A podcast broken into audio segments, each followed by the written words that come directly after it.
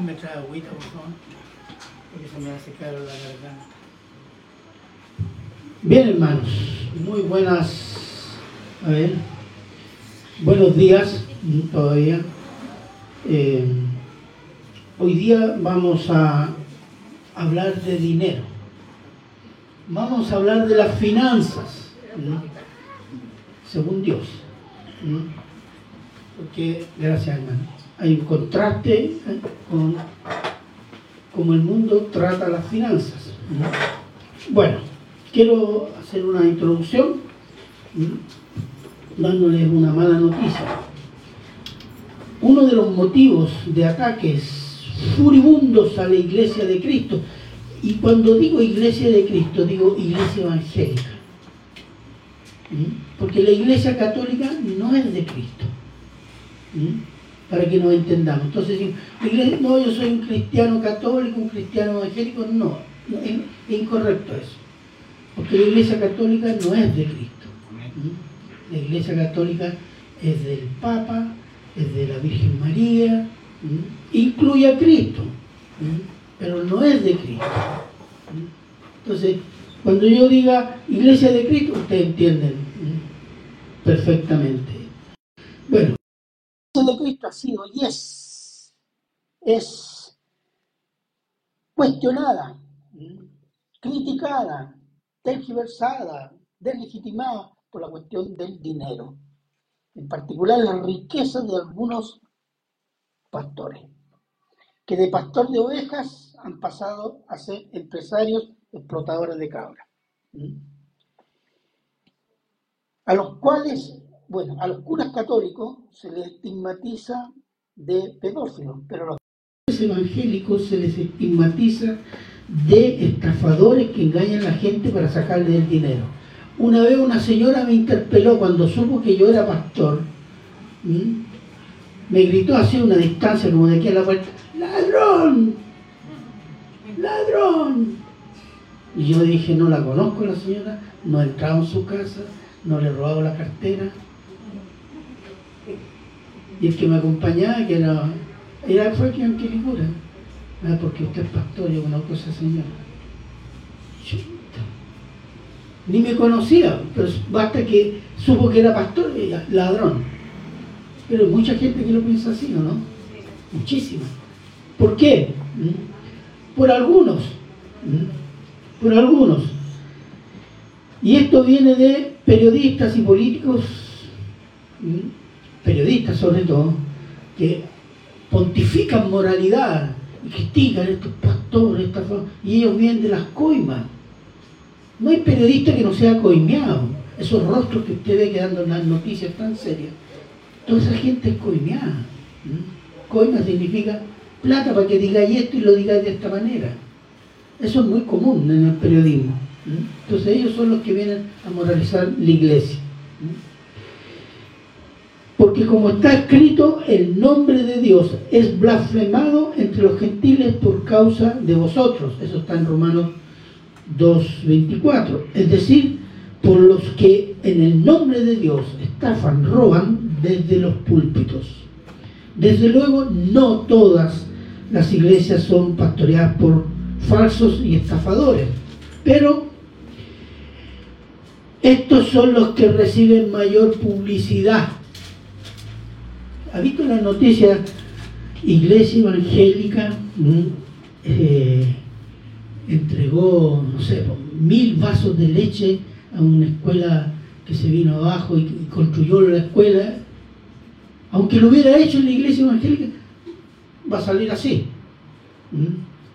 Pero un pastor que, se, que recibe 30 millones al mes, uh, dura una semana en las noticias, ¿no? ¿O no? Eso es, pues. Esos son los medios que nos desprestigian. En el empeño de que de legitimar el Evangelio a Cristo y a su palabra. Pero la iglesia fiel, fiel a Cristo, debe confiar en Dios, que el buen testimonio de su iglesia, Él lo usará como a Él le parece y delante de quien quiere, según su voluntad para su gloria. Y un aspecto de buen testimonio de la iglesia local de Cristo es dar con generosidad, con amor y administrar el dinero y bienes con sabiduría que refleje la santidad de Cristo en la iglesia y el amor por Cristo para su gloria ante los incrédulos. ¿Es así o no? Debería ser así, ¿o no? No, no hay nadie de acuerdo aquí. ¿No? ¿Amén? Amén. No, están durmiendo. Bueno, el título es generosidad y amor en la ofrenda. Oremos. Padre bueno, eterno, misericordioso Señor, le damos las gracias, Señor, por eh, poder reunirnos, Señor, y poder escuchar su palabra. Bendiga nuestros corazones, Señor, de modo que podamos recibir esta palabra, Señor, y aplicarla a nuestras vidas para la honra y la gloria de su santo nombre. Amén. Por Cristo Jesús. Amén. Versículo 6. Comenzamos inmediatamente.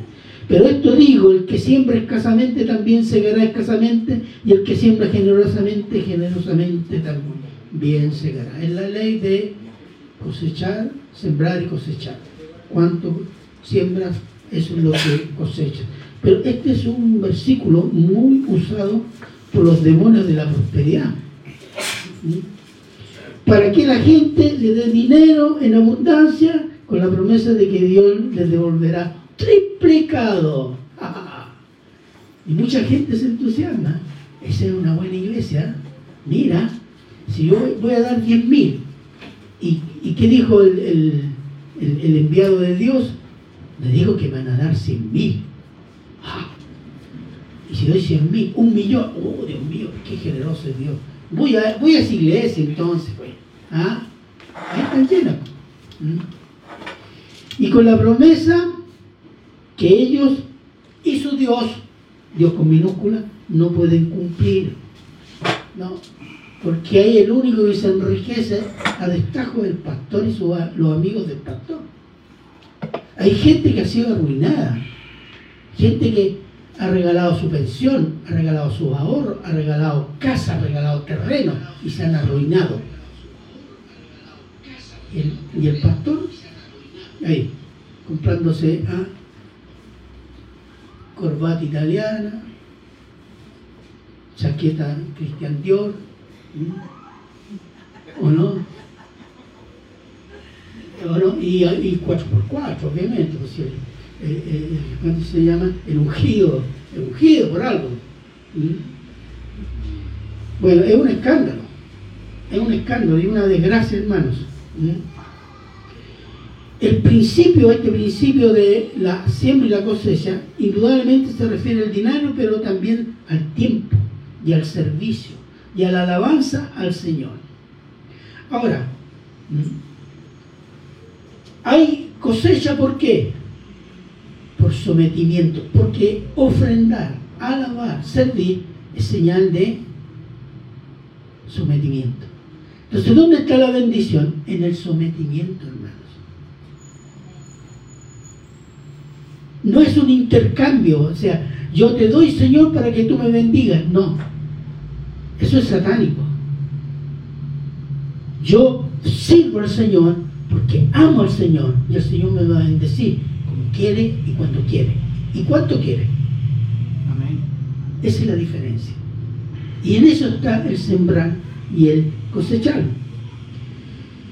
Pero respecto al dinero, si somos mezquinos para con Dios y su obra, seremos también mezquinos en qué? En el servicio al Señor, en la obediencia al Señor, en la alabanza al Señor.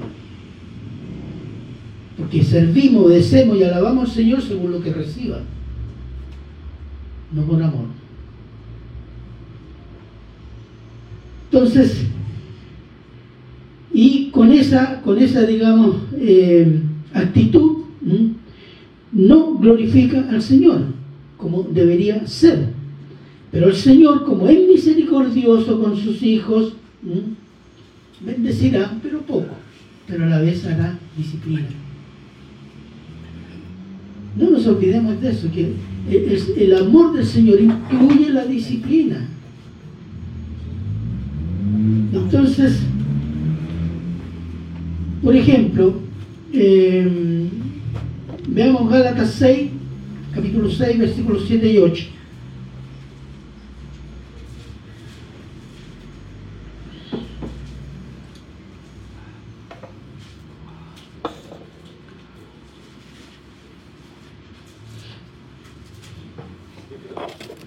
Sí, Gálatas 6, versículos 7 y 8. No os engañéis, Dios no puede ser burlado. Pues todo lo que el hombre sembrare, eso también segará. Porque el que siembra, eso también. O sea, perdón, porque el que siembra para su carne, de la carne se dará corrupción, más el que siembra para el espíritu, el espíritu se dará vida eterna. Cuando dice Dios no puede ser engañado, así como ofrenda, como sirve, Dios ve tu corazón, cómo sirves. ¿Con qué corazón sirves? Y eso es lo que lo glorifica. Y hay un ejemplo en la Biblia. ¿Se acuerdan de, de Ananías y Zafira? ¿Cierto? Vendieron una propiedad y dijimos, "Ah, se la dimos toda, esta es toda la propiedad. Y se habían guardado una parte. Habían cometido dos pecados. Habían mentido y codicia. Y haciéndose lo bueno delante de la congregación, pero no delante de Dios. Y Dios hizo, ¿qué hizo? Disciplina. Murieron. ¿Mm? Si eso se aplicara hoy día en la iglesia,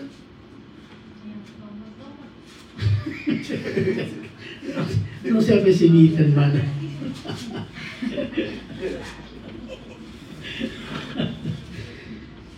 Digamos que serían problemas serios, problemas muy serios.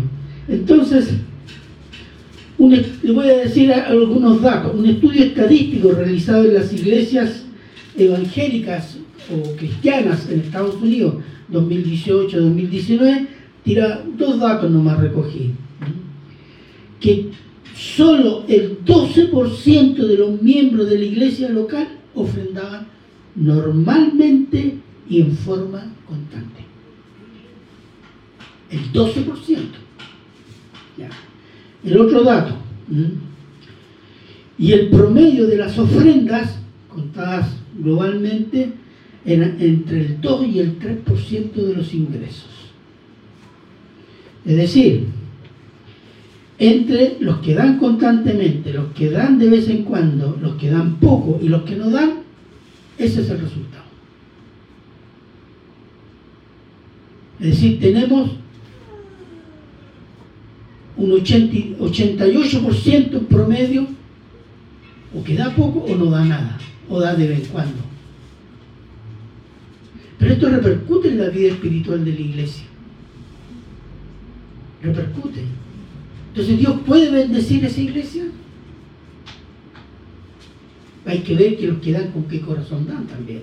Es otra. Estos son datos externos, estadísticos, que ya son malísimos. Si Dios nos dijera eh, los datos estadísticos del corazón, mejor dejémoslo hasta ahí nomás. ¿Entiende? Así y pensando de que en, en Estados Unidos una iglesia pequeña son de 100 a 400 personas. Eso es una iglesia pequeña en Estados Unidos. Ese es el promedio. Entonces, la situación es grave. Y a veces muchos miembros dicen, ¿por qué no nos bendice el Señor? ¿Qué pasa en esta iglesia? Habría que revisar el corazón de cada uno. Porque yo no conozco la vida espiritual de todos, ni todos la conocen la mía, ni, ni, ni, ni mutuamente, pero el Señor sí la conoce. Y Él actúa de acuerdo a lo que conoce y está viendo.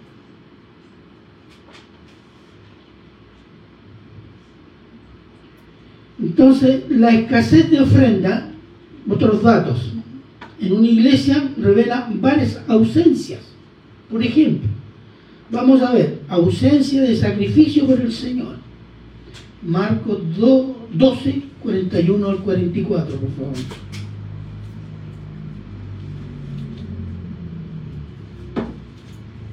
Marcos 12, del 41 al 44.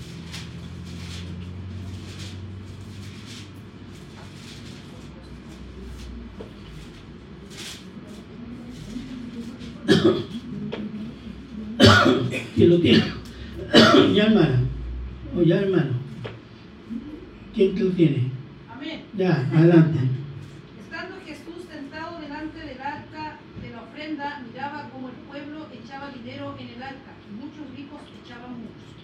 Y vino una viuda pobre y echó dos blancas, o sea, un cuadrante. Entonces, llamando a sus discípulos, les dijo, de cierto digo que esta viuda pobre echó más que todos los que han echado en el arca, pues, to- pues todos han echado de lo que les sobra, pero esta de su pobreza echó todo lo que tenía, todo su sustento.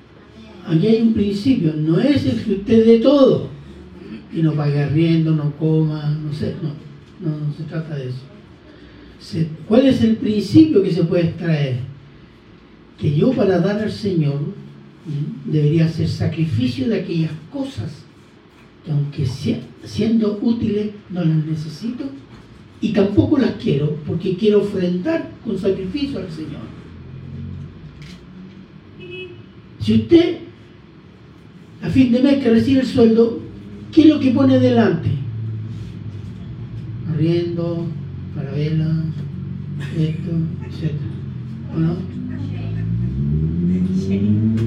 Etcétera, etcétera. Pero si usted recibe el y dice, ofrenda, y después lo demás, es muy raro que lo hagamos así, ¿no? Es muy raro. ¿Mm? Pero de eso se trata. No, este, este mes no, voy, no me alcanza como va, no sé, pues, ir al cine o comprarme esto, comprarme No lo compro porque voy a mantener la ofrenda. Sacrificio. Hoy día con el culto al dinero, no hay, si no tengo dinero pido crédito. Se solucionó el problema. Tengo derecho a ser feliz, ¿no? Entonces, no hay sacrificio para dar una ofrenda que glorifique mm, al Señor. ¿Por qué? Porque amamos a nuestro Señor. Hay una ausencia de sacrificio, ausencia de amor, segunda de Corintios 8:8.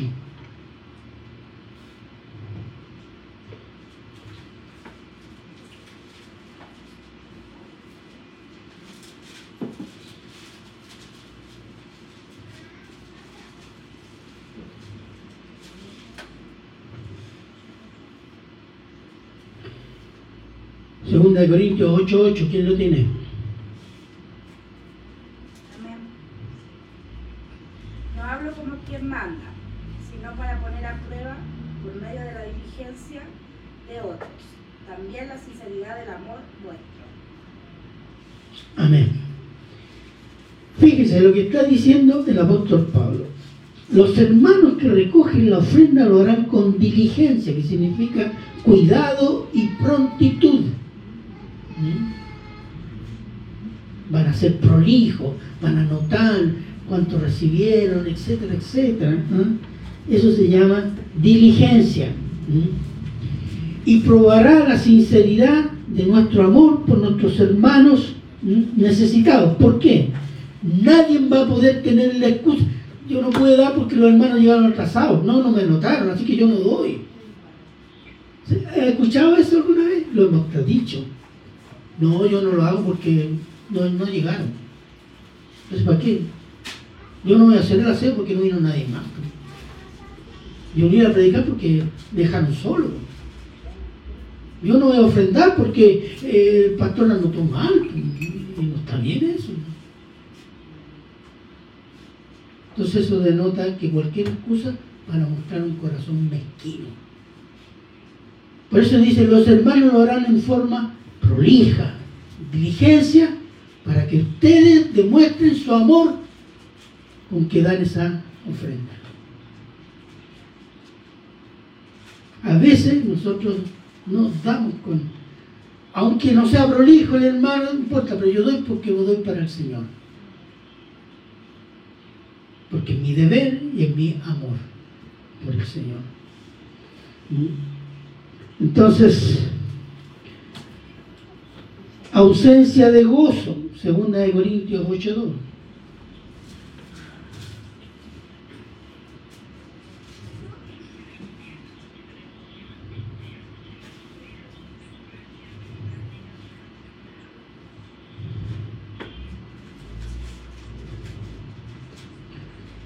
Segunda de Corintios 8.2. ¿Ya?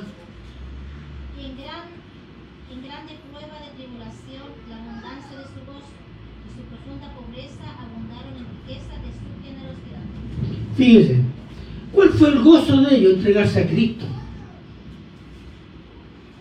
Y de ahí provino el gozo de dar. Porque estaban apuntando ese dinero, esa ofrenda para la iglesia de Jerusalén. Pero el gozo de dar viene de dónde? De entregarse a Cristo. Cuando yo no hago eso, yo no tengo gozo en dar, porque estoy pensando que esas cinco loquitas, esas diez loquitas me podrían haber servido para otra cosa. ¿Se fija? Estamos lamentando. Pero cuando tengo el, entregado a Cristo y, amo a Cristo, de ofrendar es un gozo, servir es un gozo, obedecer es un gozo, alabarlo es un gozo.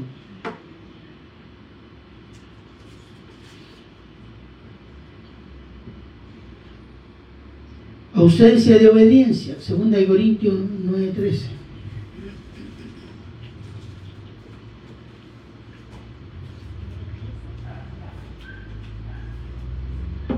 Segunda de Corintios 9, versículo 13.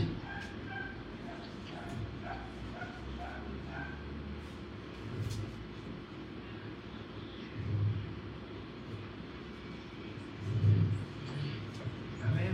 ¿Ya? Pues por la experiencia de esta administración a Dios por la obediencia que profesáis al Evangelio de Cristo y por la liberalidad de vuestra contribución para ellos y para todos. Liberalidad significa generosidad. Ellos estaban demostrando que con esta ofrenda generosa eran obedientes al Evangelio, obedientes a Cristo. Entonces, si alguien se queja, o, pero es una cosa muy de dentro de cada uno. Nadie llega a decir, "Pa- pastor, quiero que ore por mí porque en mi corazón hay envidia y me gusta el dinero. No, no, no, no he dado ninguna consejería de ese tipo. ¿Ah?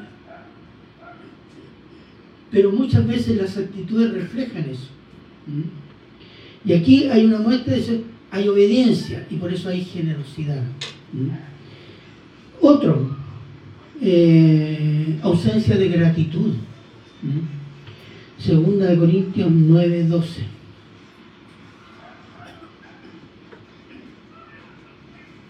Amén. Porque la administración de este servicio no solamente suple lo que a los santos falta, sino que también abunda en muchas acciones de gracia a Dios. Entonces, esto no es solo un servicio para dar lo que necesitan los hermanos, sino que también viene en mi corazón a dar muchas alabanzas de gracia. Gratitud, bendecir al Señor.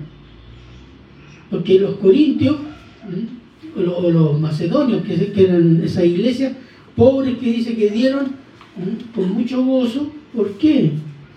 Porque consideraban un privilegio dar, un privilegio servir al Señor, un privilegio apoyar a los hermanos. Muchas veces para nosotros, ah, voy a llamar hermano, es una carga. ¿no? Bueno, que algunos hermanos son cargantes, ¿sí? pero no hay ese corazón. ¿m? Puede ser con otra iglesia, con algunos hermanos no, no sé. Pero tenemos que entender eso.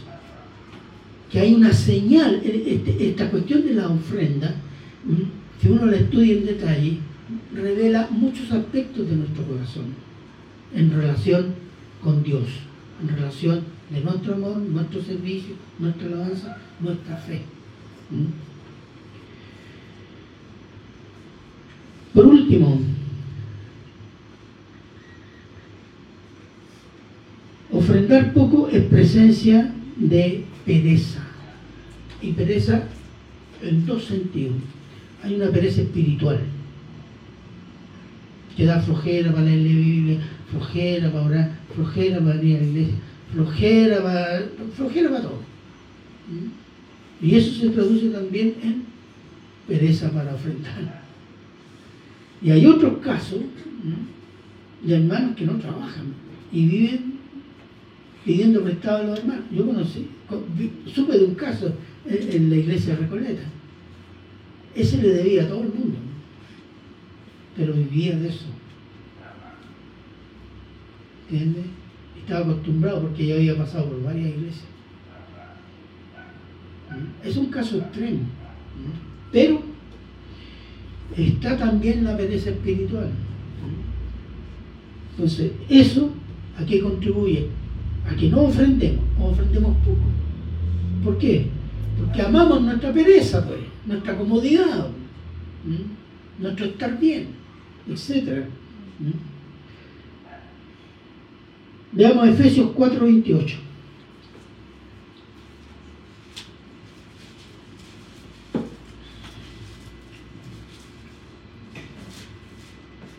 Amén. Ya. El que hurtaba no hurte más, sino trabaje, haciendo con sus manos lo que es bueno para que tenga que compartir con el que padece necesidad. Exactamente. El trabajo es para que nosotros nos subsistamos y poder ayudar al que necesita, los hermanos, a veces hay familiares que necesitan, etc. ¿Mm? La urgencia, ¿Mm? sobre todo en un periodo de crisis. ¿Mm? Por último, el peor pecado de una iglesia es la ausencia de autosuficiencia del mundo. Se lo voy a explicar de esta manera. La iglesia no puede vivir de las asignaciones del Estado. O los pastores, hay muchos pastores que viven de asignaciones de- del Estado, a través de varios mecanismos. Préstamos de instituciones de Estado, a costo cero. Eso pasa a ser una iglesia que depende del Estado. Y cuando una iglesia depende del Estado, está obligada a ser la iglesia del gobierno y hacer la política y bendecir la política del gobierno de turno, sea cual sea. Eso sucede con la iglesia católica, eso sucede con la iglesia luterana en Europa, sucede con la iglesia reformada en Europa del Norte. Sucede con muchas iglesias acá en Santiago y en Chile que reciben subsidios de los fondos del, del gobierno, fondos reservados se llaman, a muchos pastores, donde financia sus becas para sus hijos. ¿Mm? Entonces ya el pastor y la iglesia ya no dependen de Cristo, dependen de papá Estado. Entonces ya no es iglesia de Cristo, es iglesia de el gobierno de turno o del presidente que sale elegido. Eso es corromper la iglesia. Por eso la iglesia debe ser autosuficiente. ¿Mm? ¿Y eso qué significa? Significa que los miembros de la iglesia deben sostener su iglesia. Por amor, no al pastor, por amor a Dios, por amor al Señor, por amor a Cristo, por amor entre nosotros, por amor entre los hermanos. Y que no, no signifique que el día que eh, no estamos de acuerdo con el gobierno nos cortan todo ya y nos vamos para la casa porque no tenemos más medios. No. Nosotros dependemos de Dios, que es el dueño de toda riqueza. Tenemos que partir de ese principio. Y eso es lo que nos debe impulsar a qué? A una iglesia autosuficiente.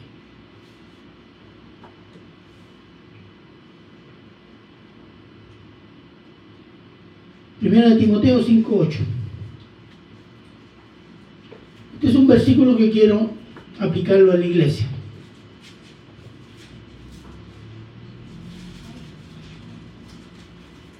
Amén. Léalo, por favor. Porque si alguno no provee para los suyos y mayormente para los de su casa, ha negado la fe y es peor que un incrédulo. Aplíquelo a la iglesia. Si una iglesia no es capaz de autosostenerse, ha negado la fe Y es peor que los incrédulos. Fíjese, si eso es para un jefe de familia, para un varón que tiene que mantener su familia, también lo puede, debería hacerlo para la iglesia.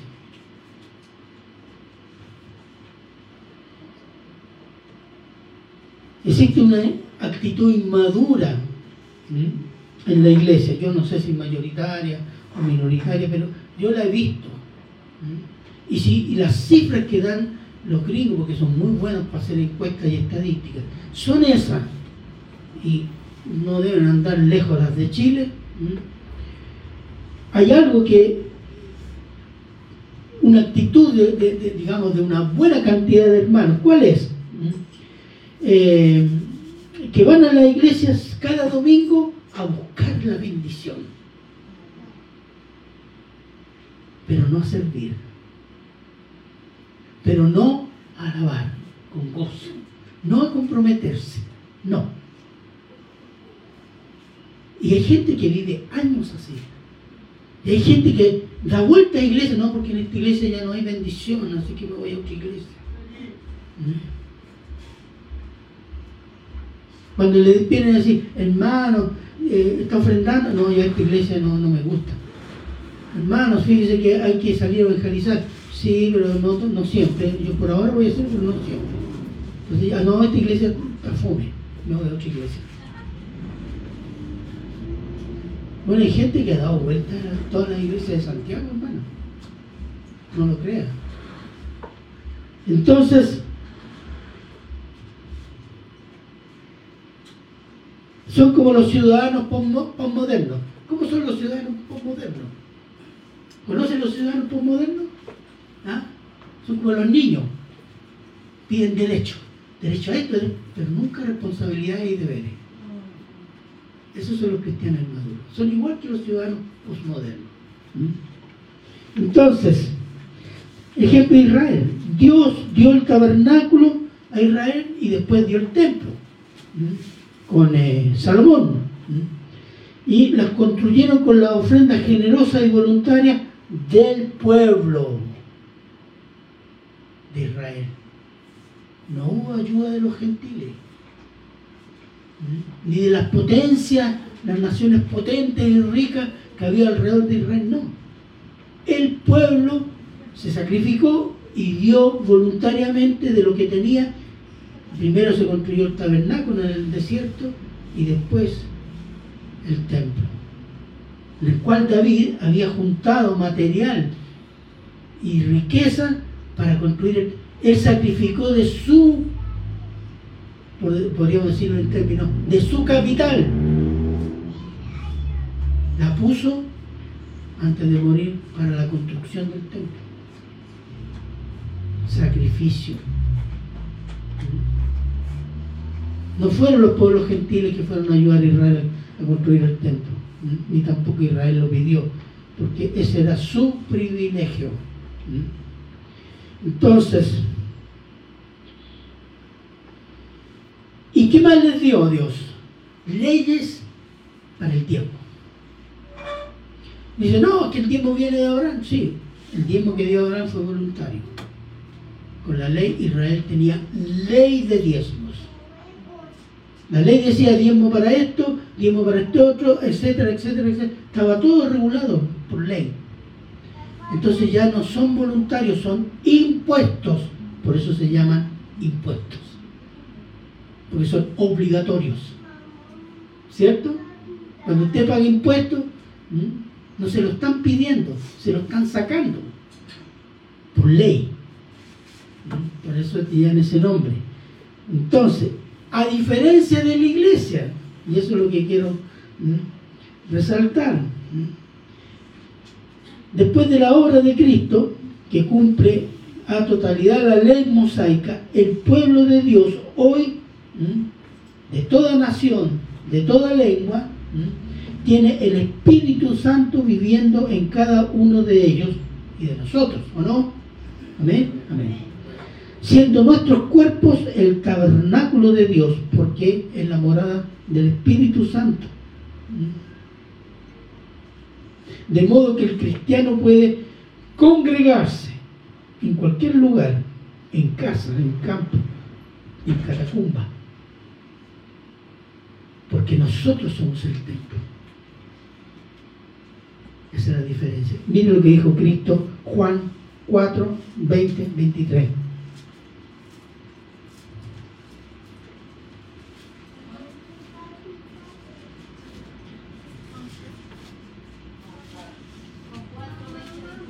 Juan 4, 20, 23. ¿Qué dice?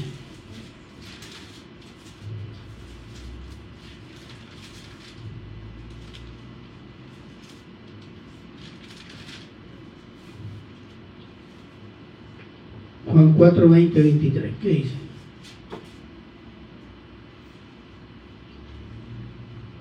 Ya. Nuestros padres adoraron en este monte y vosotros decís que Es el lugar donde se debe adorar. Jesús le dijo, mujer, créeme que la hora viene cuando viene este monte en Jerusalén adoraréis al Padre. Vosotros adoráis lo que no sabéis. Nosotros adoramos lo que sabemos porque la salvación viene de los judíos. Mas la hora viene, y ahora es cuando los verdaderos adoradores, adorarán al Padre en espíritu y verdad, porque también el Padre, tales adoradores, busca que le adoren. Amén. Este es un pasaje muy teológico incluso. Incluso el anuncio le dice, ella era samaritana y los samaritanos tenían un templo donde adoraban, un, perdón, un monte. No adoraban en este monte ni en Jerusalén, sino en espíritu y en verdad.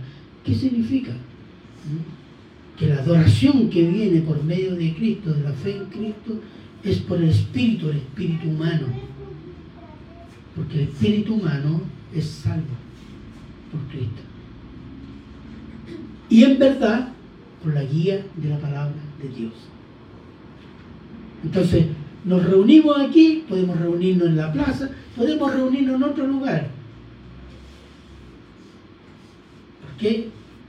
Porque el Espíritu Santo por Cristo mora en nosotros. Esa es la diferencia. Y eso diferencia de las leyes. Por ejemplo, en la iglesia no hay ninguna ley que diga deben diezmar los hermanos, nada. ¿La ven en el Nuevo Testamento? No. Ah, es que Jesús pagó el tiempo. Sí, Jesús vino bajo la ley. Y él respetó y cumplió toda la ley. De pe a pa, como se dice. Entonces, es diferente. ¿Por qué es diferente? Porque si yo tengo el Espíritu Santo, tenemos el Espíritu Santo, por la fe en Cristo, ¿qué tenemos? Un gran amor. ¿O no? Reconocemos un gran amor de Dios. Entonces mi ofrenda es voluntaria, señal de amor, señal de obediencia, señal que soy cristiano, señal que amo a mi Señor. ¿Mm? Entonces,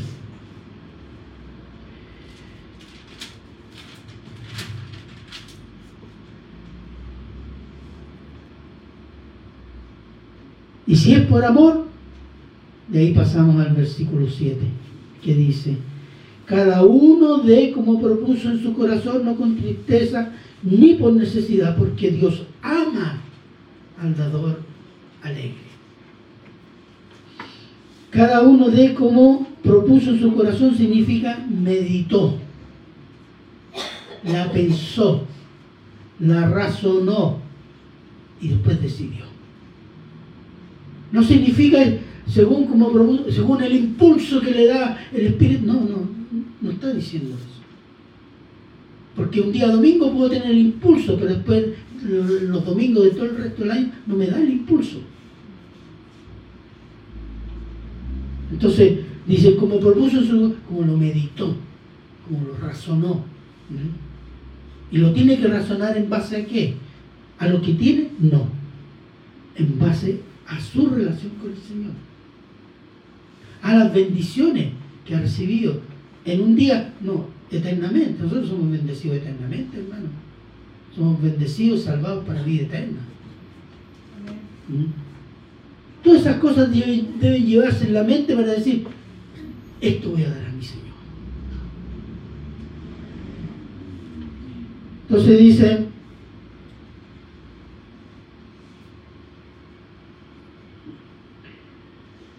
no con tristeza. ¿Qué significa no con tristeza? Es con reserva. Es cuando uno tiene un cocodrilo en el bolsillo de la billetera. Mm, no. Sí, mira ahí el Arturo Price. Adiós. ¿Ah? Muchas veces damos con un corazón así y damos por obligación para que los hermanos no digan nada, para que el Señor me bendiga. Bueno, ya cumplí con el Señor, así que ya me olvido este asunto. Hay formalidad. Entonces cuando dice, versículo 7, con tristeza ni por necesidad, obligación. Porque a veces algunos decían, bueno, en otras iglesias todos dan, sí, pero, escuche bien lo que hacen algunos pastores. Si tú no das, estás robando, vas a perder la salvación. ¿Y qué hace uno? Miércoles, ya vamos. Vamos ofrendando. O lo expone públicamente. Porque hay pastores que hacen las listas. Estos no han pagado el diezmo. Y todo, ¡oh, pecador! Lo avergüenzan. Así todos dan. pues. Todos dan. ¿Pero es voluntario? La iglesia seguramente tiene muchos problemas resueltos, pero ¿sabe que hay un problema no resuelto? No hay gloria para Cristo. Porque la ofrenda es generosa y voluntaria, que habla de qué? De amor. Y si es así, de esa manera, obligado, no hay amor. En la obligación no hay amor, pues hermano. ¿O no? Entonces, a veces nosotros nos equivocamos pensando que ya ofrendé, aunque de mala gana, pero ya cumplí, pero no hay honra para el Señor. Y a veces nosotros pensamos que tenemos que recibir la bendición. Entonces estamos haciendo un trato, una, una, digamos, una negociación con Dios. No. Si Dios, porque es generoso, Él me bendecirá como Él quiere. Y eso es lo que nos debe motivar. ¿Cuál? Amar a Cristo. Y yo ofrendo porque amo a Cristo. Porque quiero bendecir su obra, quiero bendecir a los hermanos. Quiero que Él se glorifique en esto. Por eso dice, nadie puede engañar a Dios, porque con qué corazón damos.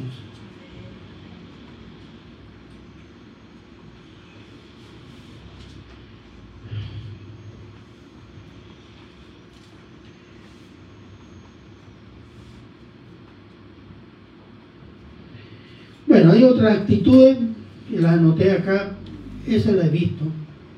También me acordé. Bueno, dicen, el Señor conoce mis problemas.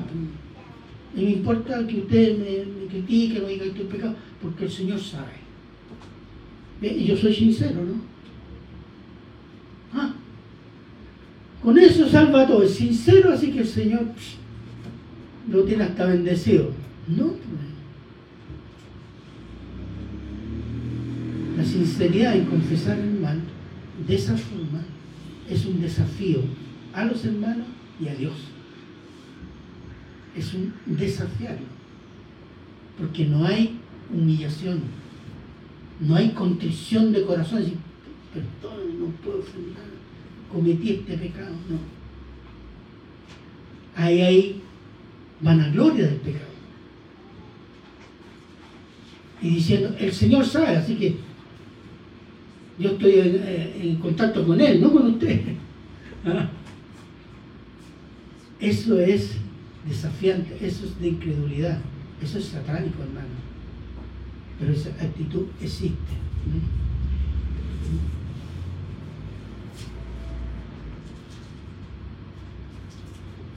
Bueno, para ir concluyendo.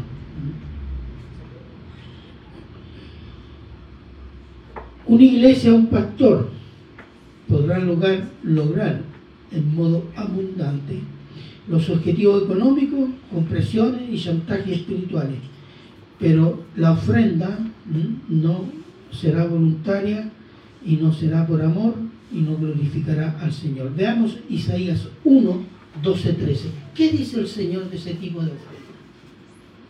Miren lo que dice Isaías 1, 12 y 13.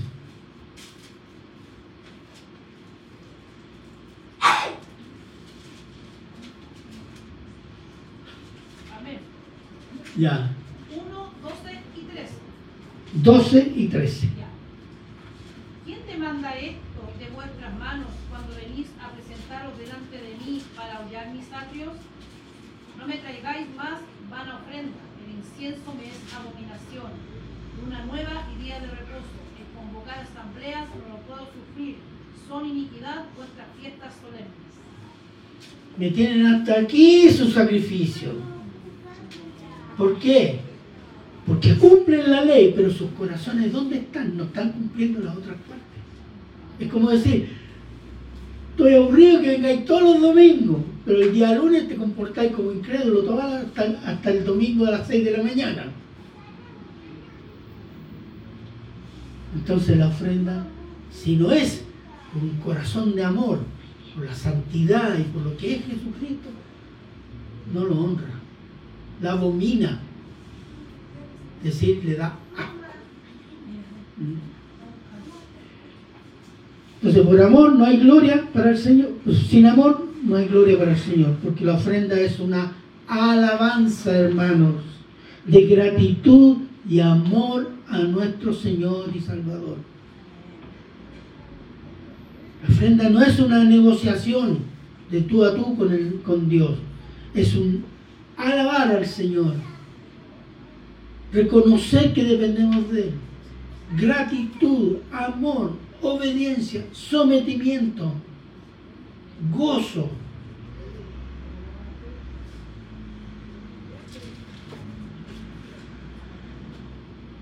Hacer lo que a Él le agrada. ¿Por qué? Porque eso lo glorifica.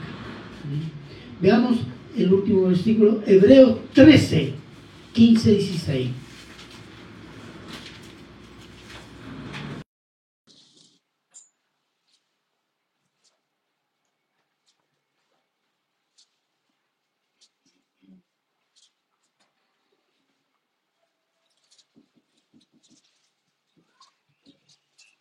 Hebreos 13, 15, 16. ¿Quién lo tiene? Amén. Ya. Así que ofrezcamos siempre a Dios por medio de Él sacrificio de alabanza, es decir, fruto de labios que confiesan su nombre. Y de hacer bien y de la ayuda mutua no os olvidéis, porque de tales sacrificios se agrada a Dios. Sacrificio de alabanza, gratitud, ofrendar, ayudar al hermano. ¿Qué hace Dios? Dios se agrada. Dios se agrada y ama al dador alegre. ¿Por qué ama al dador alegre? Porque cuando nosotros damos con ese corazón, ¿a quién nos parecemos? Exactamente. Y ese es el gozo. Me parece a mi hijo. Es mi hijo. Mira cómo se parece. ¿Ah? Cuando dicen los papás o la mamá, mira cómo se parece a mí. ¡Uh, qué linda que es! Bueno, discutible, pero a veces. ¿Ah?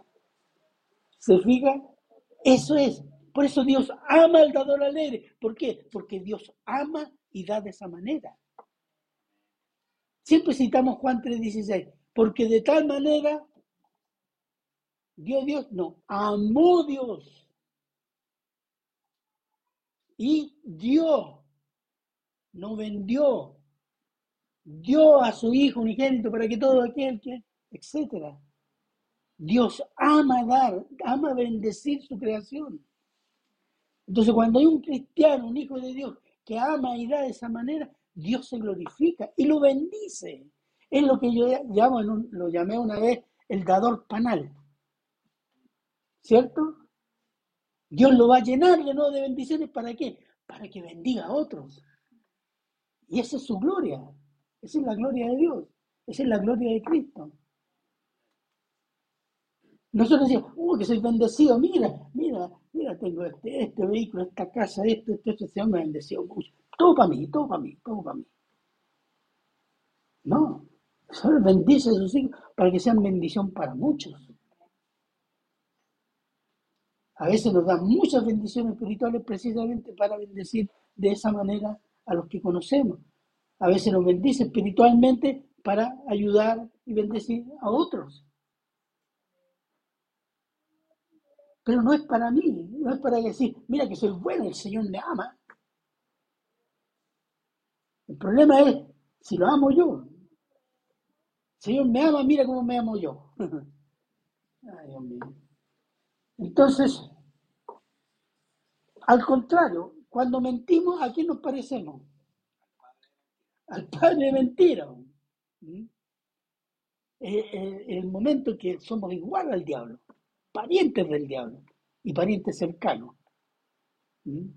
Pero cuando damos con amor y generosidad, el Señor dice, este es mi, mi campeón. ¿o ¿No? Amén. Y lo llena de bendiciones. Versículo 8. Y último, y dice, poderoso es Dios para hacer que abunde en vosotros toda gracia, a fin de que, teniendo siempre en todas las cosas todo lo suficiente, abundéis para toda buena obra. Mire, no importa cuál sea la condición de un cristiano o una iglesia, si da con generosidad, gozo y amor a Cristo, Dios es poderoso para bendecir material y espiritualmente esa congregación. En lo que Él considere que esa congregación necesita. Y a veces el Señor siempre nos bendice en más de lo que necesitamos, no?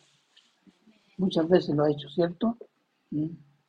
Ha sido con generosidad y gozo por amor a Cristo, Dios poderoso, para bendecir material espiritualmente en abundancia tanto así que será suficiente para bendecir y ayudar a otros y hacer crecer la obra del Señor para su gloria. Fíjese que acá en el 8 dice, teniendo siempre en todas las cosas lo suficiente. ¿Cuál es la abundancia? Tener lo suficiente para la iglesia y para bendecir a otros. No dice para que la iglesia sea millonaria para que tenga un púlpito de mármol. No. O para que tenga, eh, no sé, vitrales, como las catedrales católicas. O para que tenga cualquier cosa de lujo. No, lo suficiente para que ellos tengan lo necesario y bendigan a otros. Suficiencia. Esa es la abundancia del Señor. No es la suficiencia o la abundancia como nosotros carnalmente eh, la imaginamos. La pensamos siempre en términos eh, seculares.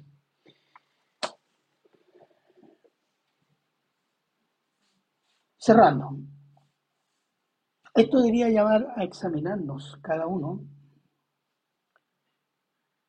cómo está ofrendando. Con generosidad, con amor, tiene gozo, tiene dificultad. ¿Mm? ¿Qué hay en su carne que le está ¿Mm? gobernando sus pensamientos, su voluntad, que no le permite dar como el Señor le gustaría que diera? A veces decimos, no, es que tengo poca plata. No, si el Señor no le está exigiendo de lo que tiene, ofrenda, sea poco, sea mucho. Porque hay gente que dice, no, yo voy a tener esta pega, voy a ganar dos millones, ahí sí que voy a ofrendar. No, mentira. Si no ofrendó en lo poco, tampoco va a ofrendar en lo mucho. ¿Mm? Entonces, y es un buen momento para examinarnos eso. Porque decirle, hermano, esta iglesia ha tenido serias dificultades económicas, periodos muy serios. Y eso cuestiona qué cosa? La vida espiritual de la iglesia y de cada uno de los miembros de la iglesia. Yo a veces pienso que la mayoría venía a buscar la bendición, como describí en delante, pero no a servir, no a ofrendar, no a dar gloria a Dios. Quiero que el Señor me bendiga. No es una cosa que se dice, es una actitud. ¿Mm? Entonces, un buen momento para que cada uno de nosotros, esto nos incluye a todos, meditar sobre cómo estamos dando, cómo estamos sirviendo al Señor. Si queremos que esta iglesia, que seamos 20, 30, 40, lo que sea, proyectar la gloria de Cristo, la santidad de Cristo, eso parte de nosotros, hermano, no parte del pastor. Por lo menos, no solo del pastor. Hay una tarea para cada uno. Y hay tareas que son para todos, pastores y miembros de la iglesia. Así que, hermanos, mediten esto. Si queremos crecer, uno de los aspectos de crecer es cómo damos, cómo administramos el dinero. ¿Para qué? Para la honra de Cristo. A veces digan, no, esta iglesia no, no, no hay bendición. Bueno, posiblemente sí. Pero pensemos, ¿qué estamos haciendo cada uno? ¿Cómo es su vida espiritual, personal? No digo aquí en la iglesia el día domingo. Porque el Señor toma en cuenta eso.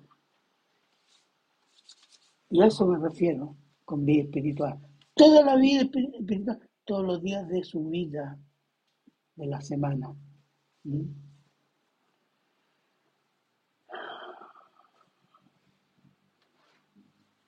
Tenemos que partir pensando, fijar un pensamiento, uno solo. El Señor nos salvó por misericordia, sin tener la obligación de salvar a ninguno de nosotros los que estamos aquí. Y si no nos salvaba, el Señor seguía siendo bueno y perfecto y santo. Y es eso lo que nos tiene que marcar, es decir, aquí yo estoy por misericordia, por la buena voluntad del Señor. Y yo le agradezco porque lo estoy conociendo. Tengo esperanza. No vivo como el mundo angustiado. Y quiero agradecer, lo sirvo porque lo amo, lo sirvo porque soy salvo, no para ganar la salvación ni ganar su amor. Lo sirvo porque lo amo. Lo sirvo porque Él me hace feliz salvándome, porque me salvó para vida eterna. Yo creo que eso tiene que estar en su mente y en su corazón. Medítelo y órelo. Porque eso, si usted saca todas las consecuencias de eso, usted va a crecer. Y el Señor se va a glorificar. Amén. Amén. Oremos. Padre bueno, eterno, misericordioso Señor. Damos las gracias, Señor, porque en este tema de las ofrendas, en que usted es tan claro en el Antiguo y el Nuevo Testamento, Señor, eh, yo ruego que lo que aquí se ha explicado, Señor, el Espíritu Santo, lo haga prosperar en los corazones de cada uno de nosotros, los que estamos presentes y los que oigan el sermón. Padre eterno, Padre misericordioso, Damos gracias por su palabra, por su misericordia y se lo agradecemos en Cristo Jesús. Amén. Hermanos.